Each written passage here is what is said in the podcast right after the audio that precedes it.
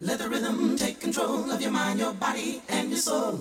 Let the rhythm take control of your mind, your body, and your soul.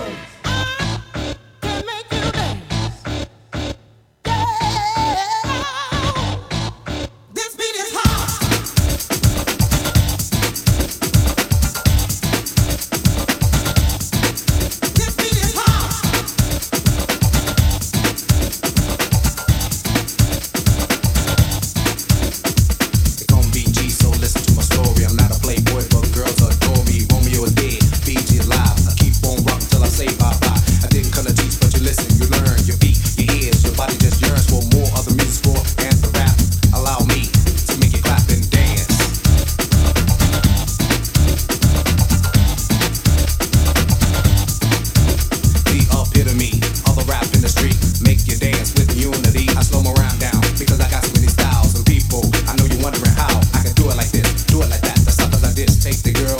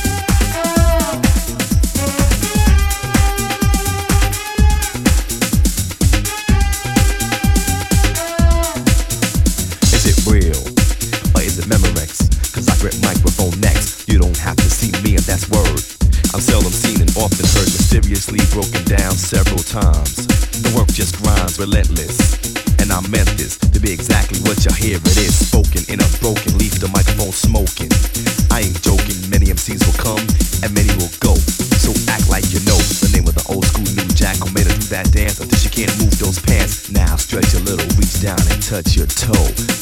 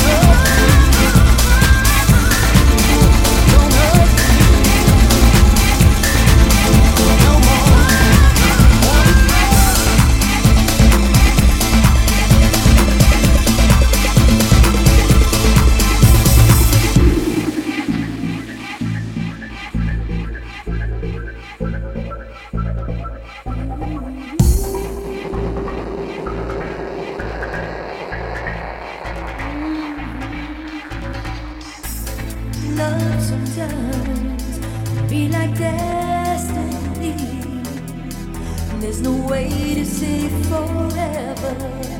May not realize.